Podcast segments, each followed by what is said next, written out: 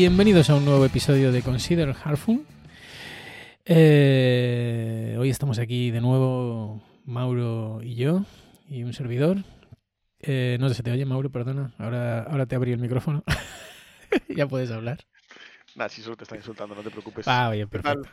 Pues muy bien, tío, muy bien. Aquí deseando hablar contigo de pair programming. Eh, Hacía mucho que no hablábamos, la verdad. Sí, sí, sí, sí, sí, sí. Pair programming, que es una de estas, de estas prácticas controvertidas de stream programming y que para muchos, entre los que yo me incluyo, es la única manera de hacer software de forma correcta y para otros es waste, desperdicio muy poco productivo y, y totalmente erróneo. ¿Tú qué dirías? ¿Qué crees?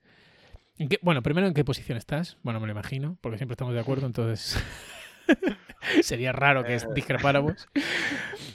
Pero, pero en tu experiencia, ¿qué crees? eh, ¿qué, qué argumentos crees que son los más... eh, con- ¿Cómo podríamos convencer a alguien que esté en contra del pair programming? Pues mira, para mí, para entender por qué el pair programming es importante, eh, yo creo que hay una cosa que creo que todo el mundo, o sea, no me imagino a alguien que no podría estar de acuerdo en esto, y es que nuestra profesión, eh, llevarla a cabo, o sea, en el día a día, tiene una carga cognitiva súper alta. O sea, tienes que tener un montón de cosas en cuenta cuando estás programando, ¿no? En plan, pues desde los casos de uso que pueden estar bien planteados o no, en plan, o sea, o los requisitos funcionales, o si la historia de usuario tiene sentido o no, si te vas a encontrar problemas, eh, considerar que a lo mejor hay una cierta duplicidad que tienes que arreglar, etcétera. En general, la carga cognitiva cuando estás desarrollando es súper alta. Entonces, tú estás de acuerdo con esto, ¿no? Por supuesto, depende de la base de código, pero en, en general, Pero siempre, sí. o sea, a nada que a nada que no estés haciendo un Hello World o una cata, Ya. es, es un proyecto que tenga más de dos días de duración exactamente, ya, te- ya tiene ese problema. Entonces, eh, yo creo que tradicionalmente se intentó ap- eh, solucionar esto con poniendo como parches por encima, pues hacemos code reviews. eh, esto después de desa- desarrollar una tarea. Antes hacemos una reunión de análisis.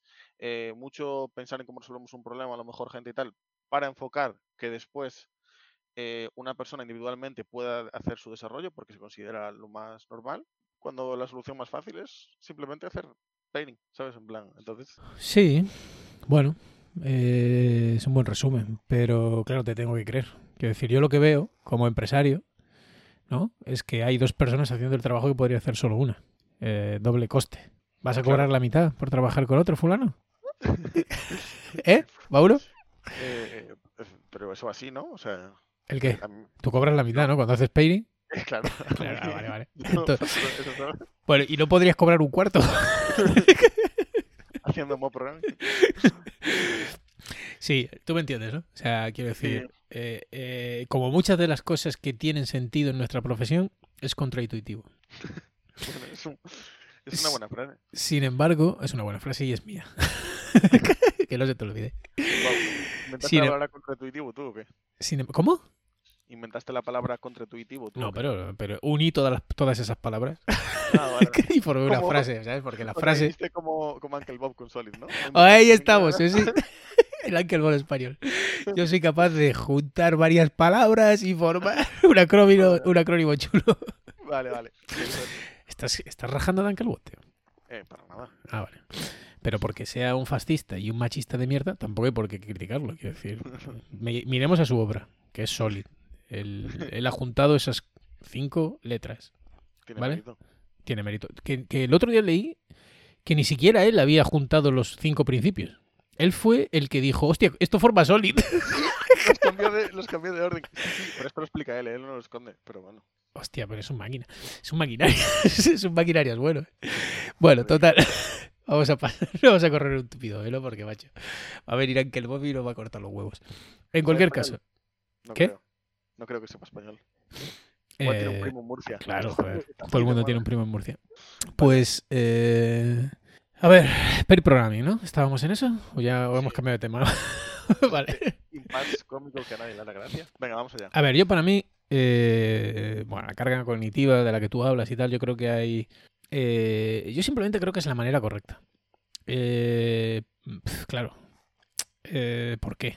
Es que ahí, eh, al final, esto es una... Es, es difícil, quiero decir, no es difícil si te vas a Accelerate, ahí hay métricas, ahí hay resultados, hay conclusiones sacadas de estudios y mirar muchas empresas, cómo trabajan y tal. Entonces, eso te puede servir para defender esto, pero al final, solo si has trabajado haciendo pair programming, eres capaz de ver eh, los beneficios. ¿no? Y para mí los beneficios de trabajar con pair programming son eh, que incrementa la comunicación ¿vale? del equipo. El equipo habla más. Hace más sencillo eh, que el conocimiento esté compartido. Eh, mejora la calidad del código. Em, mejora la mejora continua. Quiero decir, es más fácil encontrar eh, oportunidades de mejora, ¿vale? y luego te ayuda a aplicar otros, otras prácticas, como TDD, refactoring y tal, que muchas veces, pues porque estás bajo presión o porque estás cansado, lo que sea, pues eh, te cuesta más aplicar, llegado el momento, ¿no? Eh, y por supuesto, pues es, al final es como tener una core review en vivo. Quiero decir, hay, una, hay otra persona mirando el código y, y es súper común y súper habitual eh, no solo que alguien que está paireando contigo se dé cuenta de errores de los que tú no te has dado cuenta, sino que además las típicas cosas con las que te atrancas eh, se resuelva mucho más rápido. Entonces esto me lleva a la, a la conclusión de que es más productivo hacer pair programming que no hacerlo. Pero solo se ve a la larga. Y claro, es difícil de, de convencer a alguien porque es muy contraintuitivo. Entonces, bueno, para mí esos son los beneficios principales de, de programming y, y, el, y por qué yo creo que es tan importante. Eh, pero es verdad que, es una práctica que, requiere bastante, bueno, que es quiero decir que es cansada, que, requiere mucho esfuerzo personal, eh, es muy intensa y evidentemente no es una práctica que puedes hacer ocho horas al día durante eh, cinco días a la semana. Buah, dijiste bastantes cosas, tendría que ir anotando, la verdad, pero estoy de acuerdo con lo de que es cansada, totalmente. Insistiría un pelín en que al final el tema de o sea, para explicárselo a alguien que, que puede ser, no, no ser de nuestra profesión y tal, por, qué nuestra profesión encaja, es que es por eso, ¿sabes? En plan, hay otras profesiones que son súper técnicas, tienes que tener un montón de conocimiento para aplicarlas, ¿sabes? En plan, pues estudiar una ingeniería o, o, cualquier profesión en general que implique un estudio, letras o lo que sea, ser abogado o lo que sea. Pero la cantidad de cosas que tienes que tener en la cabeza o que juegan en el momento que estás desarrollando, ¿sabes? En plan, para mí es uno de los, es por uno de los principales motivos y el otro toda la parte que yo los, englobaría, que es toda la parte de comunicación y tal también, de cómo fluye la información en el equipo, eh, evitar sitios de conocimiento, etc. Sí, a mí, a mí me molaría mucho, te lo he dicho esto alguna vez, encontrar una, una metáfora. Vale, solo se me ocurre la Guardia Civil, ¿no? Pero me refiero de otra profesión o de otra actividad que no se puede hacer de forma eh, solitaria. El problema es que eh, yo creo que el gran problema es que sí se puede, pero no se hace bien. Entonces, eh, me explico, ¿no?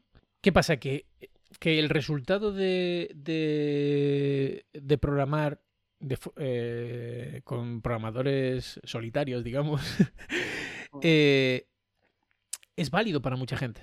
Y ha sido válido para un montón de aplicaciones. Y el hombre llegó a la luna probablemente sin hacer y no lo sé. Bueno, aquí me estoy tirando un, triple porque no tengo ni puta idea de cómo se desarrollaba la NASA en esa época. Pero, pero sí que sé que, que, teóricamente, el, eh, bueno, la típica foto está de la chavala con el millón de folios que contiene el código de, de no sé qué rollo, eh, teóricamente lo hizo ella sola. Entonces, sí que es cierto que, que, que se hizo, pero, pero lo que tú dices, eh, poniendo un montón de, por ejemplo, esto, a ver, también me estoy tirando aquí otro triple, que son, hablo de oídas, pero también es conocido, teóricamente, no sé si era verdad o mentira, que precisamente la NASA lo que hace es poner muchos sistemas redundantes. Por si falla uno, tal, no sé qué, ¿no? O sea, digamos que ellos supongo que aplicaban otro tipo de prácticas que, que no. Que, que, que, que, aseguramos de alguna manera la calidad de, de, lo que, de lo que lanzaban, pero que no eran por ello más productivas. A lo mejor eran menos productivas. Entonces yo ahí es donde voy, ¿no? O sea, donde voy es que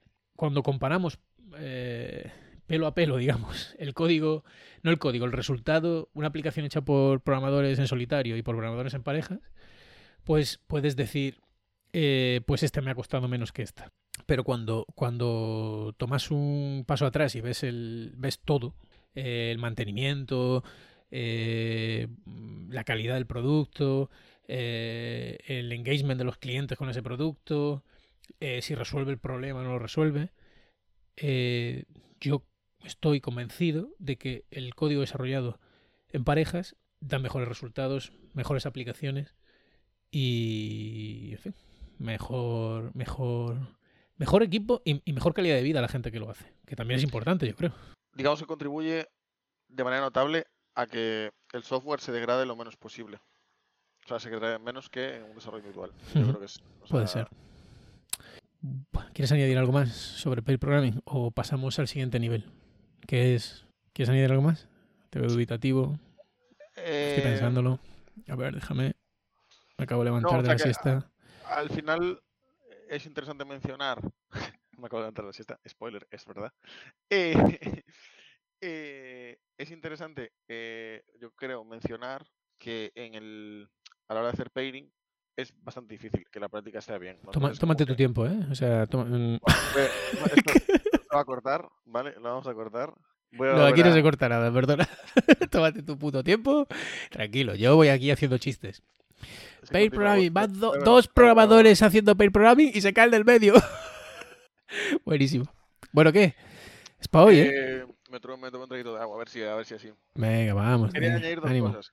Por un lado, que el pairing además es una práctica complicada y que entonces obtener un beneficio directo.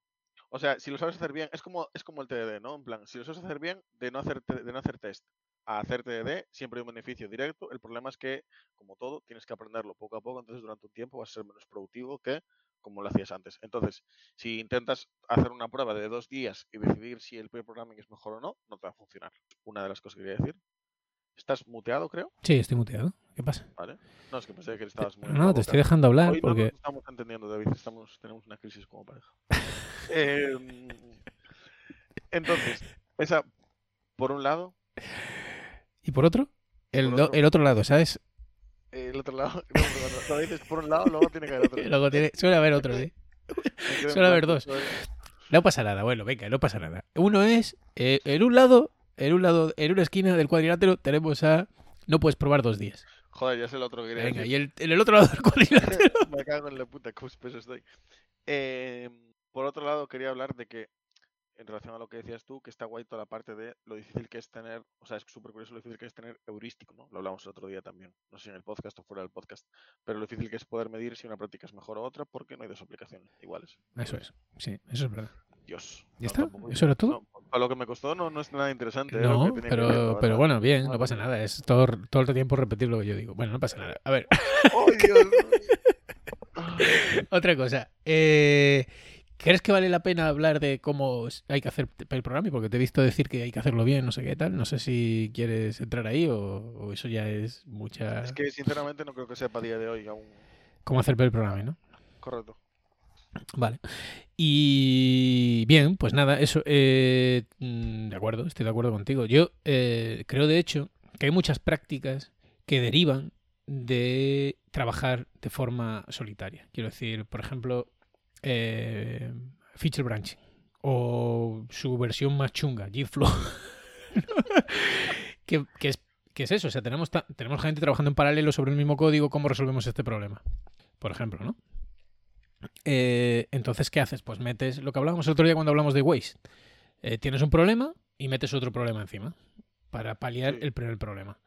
Entonces, al final, eh, todo eso hay que tenerlo en cuenta. Cuando, cuando comparas pair programming con no pair programming, tienes que tener en cuenta también el tiempo que te lleva hacer los merge cuando estás trabajando con feature branching y se te lía parda y te tiras un día entero para hacer un puto merge Correcto. todo ese tipo de cosas que no se suelen tener en cuenta. Al final, a mí me gusta que hoy hablemos de esto porque creo que es una forma de eliminar waste también, pair programming. Y por eso quería hablar del siguiente tema, porque si pair programming es una forma de eliminar waste, mob programming, ¿qué es? ¿Qué es mob programming? Claro. Vamos a entrar aquí en el terreno. Ya si no- de normal divagamos, ya aquí vamos a entrar en el terreno de la divagación a tope, ¿no? O yo por lo menos. A tope, tope. Pues como siempre, ¿no? Dos cuñados hablando.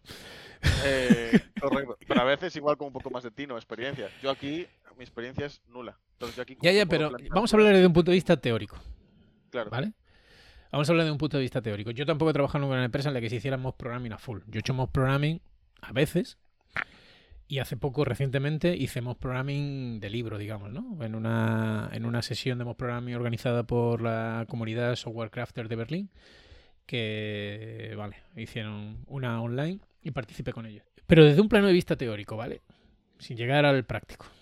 Desde un punto de vista teórico, si el pair programming tiene un montón de ventajas, eh, hacer mob programming debería ser aún mejor, ¿no? O tú le ves, desde un punto de vista teórico, de nuevo, tú le ves alguna inconveniente. Eh, desde- o sea, Se, se te oye peor ahora, no sé por qué. ¿Te habrá cambiado el micrófono? me- igual me voy un poco. Vale, sí, te hemos visto, te hemos visto. Vale. A mí las- me surgen dos dudas, ¿vale? Quiero decir, porque llevándolo como al infinito, ¿no? Imagínate que tienes. O sea, al final, No, al infinito no. pair programming es como mob programming de dos personas, ¿no? como sí. Y, y- y trabajar solo es como pair Sí, de una persona. digo, sí, ¿Lo has pensado? no te creas, no te creas. Porque de- del, del 1 al 2 eh, activa, activa el, el rollo colaborativo, ¿no? Pero de 2 hacia adelante, co- colaborativo ya era. Pero a lo que voy es, vale, entonces, ¿cuál es el número, no? O sea, ¿cuál es el número para hacer mob programming? ¿Es dos personas? Con lo cual Cinco. pair programming es 5. Es cinco. Vale, para, para ti es 5. O sea, bueno, o sea, No, no, bueno, eso es lo que dice la gente que Sí, sí, sabe. ¿vale? Sí, pero claro, entonces es. Yo, mi Cuatro o duda- cinco, ¿eh? Cuatro también vale. Claro, mi duda está como en cuál es el número, ¿sabes? En plan, si tú tienes una empresa de, eh, eh, imagínate, 50 empleados y tienes 10 grupos de... mob, 45 a la calle. 45 a la puta calle. Lo siento. em, ¿cómo, ¿Cómo organizas eso para que fluya la información? ¿Tienes los mismos problemas que si tienes, imagínate... eh, Pero no, va- no vayas tan rápido, porque ese es, ese, esa duda también la tengo yo. Ah, vale. Ah, entonces, como tú No, no, tienes- no, luego hablamos de escalar. De escalar Vale. programming. Porque yo creo que es el, el- el momento en el que mob programming, cuando lo escalas, vuelve a ser pair programming. Depende un poco es cómo, cómo organicen los equipos. Yo creo que ahí está todo en cómo organicen los equipos. Sí, y tu contexto, quiero decir. Eh, luego lo hablamos. Pero Vale. Imagínate que tienes, pues es un equipo suficientemente pequeño, o tienes divididos tus equipos en bounded context y no trabajan en el mismo código, o tienes divididos tus equipos en back y front y no trabajan, sabes que pueden trabajar de forma independiente, ¿vale? Imagina que tienes equipos que son independientes y que tienes equipos de eso, de cuatro o cinco personas. Podrías tenerlos trabajando en- haciendo pair programming o los puedes tener trabajando haciendo mob programming. En el plano teórico, siempre hablando en el plano teórico, yo creo que mob programming es el mejor, el mejor caso, porque es todo lo bueno de pair programming sin nada de lo malo, porque pair programming también eh, pues, o sea, tiene, tiene problemas que hay que resolver también con tecnología o con prácticas. Pues, por ejemplo, si estás haciendo TBD y tienes pair programming y todo el mundo trabaja en el mismo código, tienes, necesitas feature tools o cualquier otra cosa que te permita eh, comitear sin machacar lo de los demás, ¿no? Hasta que esté listo o lo que sea. O, bueno, no sé, Sí, una técnica de parallel changes, vale. para el change y lo que sea. Necesitas eh, ciertas cosas. Y al pero si al final, si tú miras eso desde un punto de vista de lo que hablábamos el otro día, de la cadena de valor y de aportar valor al cliente, eso es waste. Porque eso no le aporta ningún valor al cliente. es decir, que estás retrasando sacar código. Efectivamente, como que todo el equipo no está centrado en... Luego hay esperas, ¿no? Porque al final, aunque hagas pair programming, puede que haya cosas que dependan de otra persona. Y si es una única persona, al final es un cuello de botella y hay esperas. Entonces, el código que no está, que está parcialmente no terminado, como decíamos el otro día. Con lo cual, hay waste también ahí.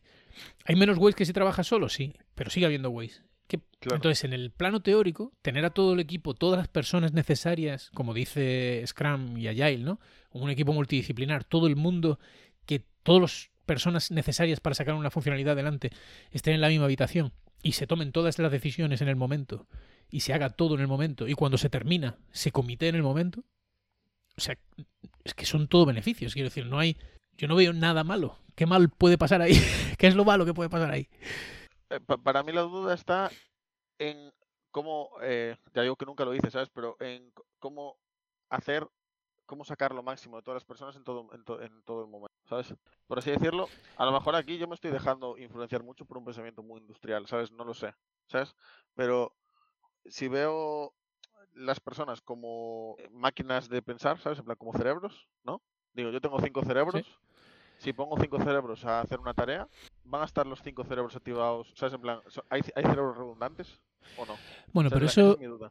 bueno, eso podrías argumentarlo también con pair programming. Claro, pero yo con pair programming eh, es que, o sea, yo creo que muchas veces el debate está ahí, pero ahí es donde yo digo que al final en nuestra en nuestro trabajo hay una carga cognitiva tan grande que eh, cuando pones a dos personas nunca está apagado. O sea, hay que tener tantas, tantas cosas en cuenta y surgen tantas dudas que dos personas siempre están activas. Y, Y no sé, y luego no lo sé, o sea, yo esa duda, mm, quiero decir, ya de- depende cómo organices el, el mob, ¿no? Hay gente que, hay perfiles que entran y salen, eh, bueno, hay, hay, hay muchas formas de organizarlo y dependerá del contexto también. Pero, mm, pero a mí me parece beneficioso. O sea, otra cosa de la que no hemos hablado, pues eso, es- había también hablamos de, reducir el trabajo en curso. Pues es- es- es- el equipo está solo haciendo una cosa. O sea, no se puede reducir más. si lo reduces más, es cerrar la empresa. Entonces, entonces yo, el único problema que le veo es lo que tú mencionabas, es cómo escalas esto. ¿Cómo escalas mob programming sin que se convierta, o sea, sin perder todas estas ventajas? Y entonces yo creo, la única conclusión a la que yo he llegado, y he estado mirando por ahí, buscando información y tal, y no he encontrado mucha cosa, eh, es esa, es, bueno, pues la única manera es intentar que tus equipos sean independientes. Pero claro, eso ya sí que es muy, muy dependiente del contexto y de... Entonces, no sé, ahí, pero bueno, en el peor de los casos, ¿qué tendrías? Pues tendrías un entorno similar a, a lo que tienes con pair programming. ¿No? Entiendo que sí, porque es lo que tú dices. que Todo esto desde el plano teórico y hablando desde el, del sí, claro, más grande. Pero Total. yo para mí, o sea, yo es que tal y, o sea, pensándolo en frío, eh, y bueno, ya te digo, y las prácticas que he hecho, a mí me parece que es que son todo ventajas. Es cierto, también te digo que muchas veces nos obsesionamos. Y de hecho, en, la- en The Nature of Software Development de Roy, Ron Jeffries, me parece que se llama el tipo, lo dice. O sea, hay un capítulo específico de cómo escalar Agile que dice, seguramente no necesitas escalar Agile. O sea, también muchísima gente que se plantea, es que claro, ¿cómo escalamos esto? Pero vamos a ver, ¿cuántos desarrolladores tienes? Cinco. Bueno, ¿Qué cojones quieres escalar? ¿Quieres...? Haz que tú... Porque muchas veces nos flipamos. Quiero decir, yo no sé cuántas empresas hay en el mundo que necesiten, o sea, que tengan ese problema. Habrá muchas, ¿no? Pero quiero decir que, muchas veces nos emparanoiamos con problemas que no tenemos. Y, bueno, pues si tú consigues, es, eh, si- tú consigues equilibrar la demanda con, con, con el outcome de tu, de tu equipo, a lo mejor no necesitas escalar ni necesitas tener una empresa de 50 desarrolladores. ¿Sabes lo que te quiero decir? A lo mejor tu, tu equipo es suficientemente productivo como para sacar eh, la funcionalidad que tus usuarios requieren a una velocidad sostenible. Y ya está, y no necesitas volverte loco. Pero bueno, Eso es, un, es otro tema interesante, el rollo de escalar equipos y tal. Mm. Si es ¿no? productivo. Claro, claro, yo qué sé, yo- te lees el libro este de Spotify de cómo montaban toda la pesca, pero que, yo qué sé, quiero decir, al final, que si squad, que si no sé qué, que si, pues dices muy bien, o sea, si vais a atacar Normandía, de puta madre. pero, pero yo qué sé, para programarlo veo un poco complejo. Total. Eh, no sé, tío. Me o sea, yo también tengo muchas ganas de probarlo. Mi duda es esa, ¿sabes? Y, y siempre que lo pienso digo, pues probablemente esté muy industrializado, ¿sabes? En plan, estoy, estoy, dando una versión muy industrial. Pero lo cierto es que me salta esa duda. Entonces, la verdad, me gustaría probarlo. Eh, se- también Cuando asumo- quieras, cuando quieras hacemos una sesión de invitamos gente. Mira, eh, hay dos cosas que quiero plantear. Bueno, esto lo hablamos luego fuera del micro. Vale, Pero, pero sí, que, que podríamos, esto sí que lo podemos hacer, plantearlo a la audiencia, que a nuestros tres eh, seguidores, eh, a lo mejor quieren participar en una sesión de mob programming. Necesitamos unas seis horas. A lo mejor quieren eh, participar en una sesión de mob programming, pero no con nosotros. Si nos Bueno, eso escuchan. también. Pero quiero decir, esto no es, esto no es como el sexo. decir, no hace falta gustarse. Se puede programar con gente que no te gusta. Lo hacemos todos los días. ¿no? Vale. No sé. No, hombre, ah, y ahora menos, pero sí que lo he hecho. Yo también.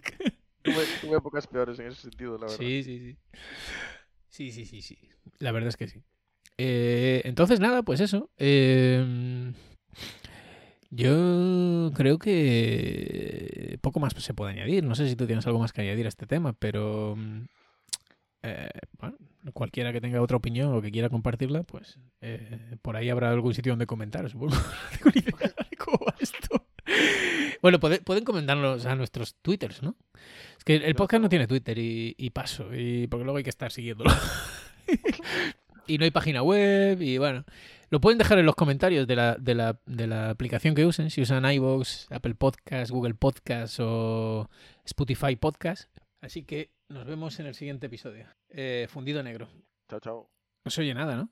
Porque no se oye. Espérate, será por esto.